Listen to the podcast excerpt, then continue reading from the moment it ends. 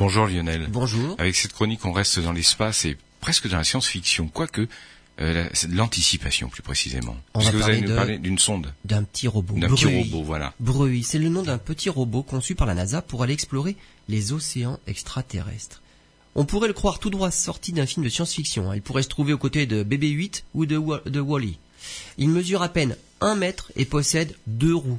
Ce petit robot aquatique a été conçu pour se déplacer dans les océans des lunes glacées des planètes géantes que sont Europe autour de Jupiter et Encelade autour de Saturne. Pour le tester dans des conditions qui pourraient s'approcher le plus de ces mondes, les ingénieurs de la NASA comptent faire des essais en Antarctique.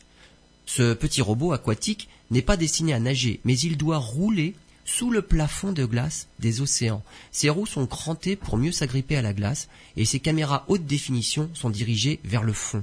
Les tests en Antarctique s'effectueront à la fois dans des poches d'eau douce et dans l'océan. Normalement, le robot est capable de circuler en autonomie sous des croûtes de glace qui peuvent atteindre 19 km d'épaisseur.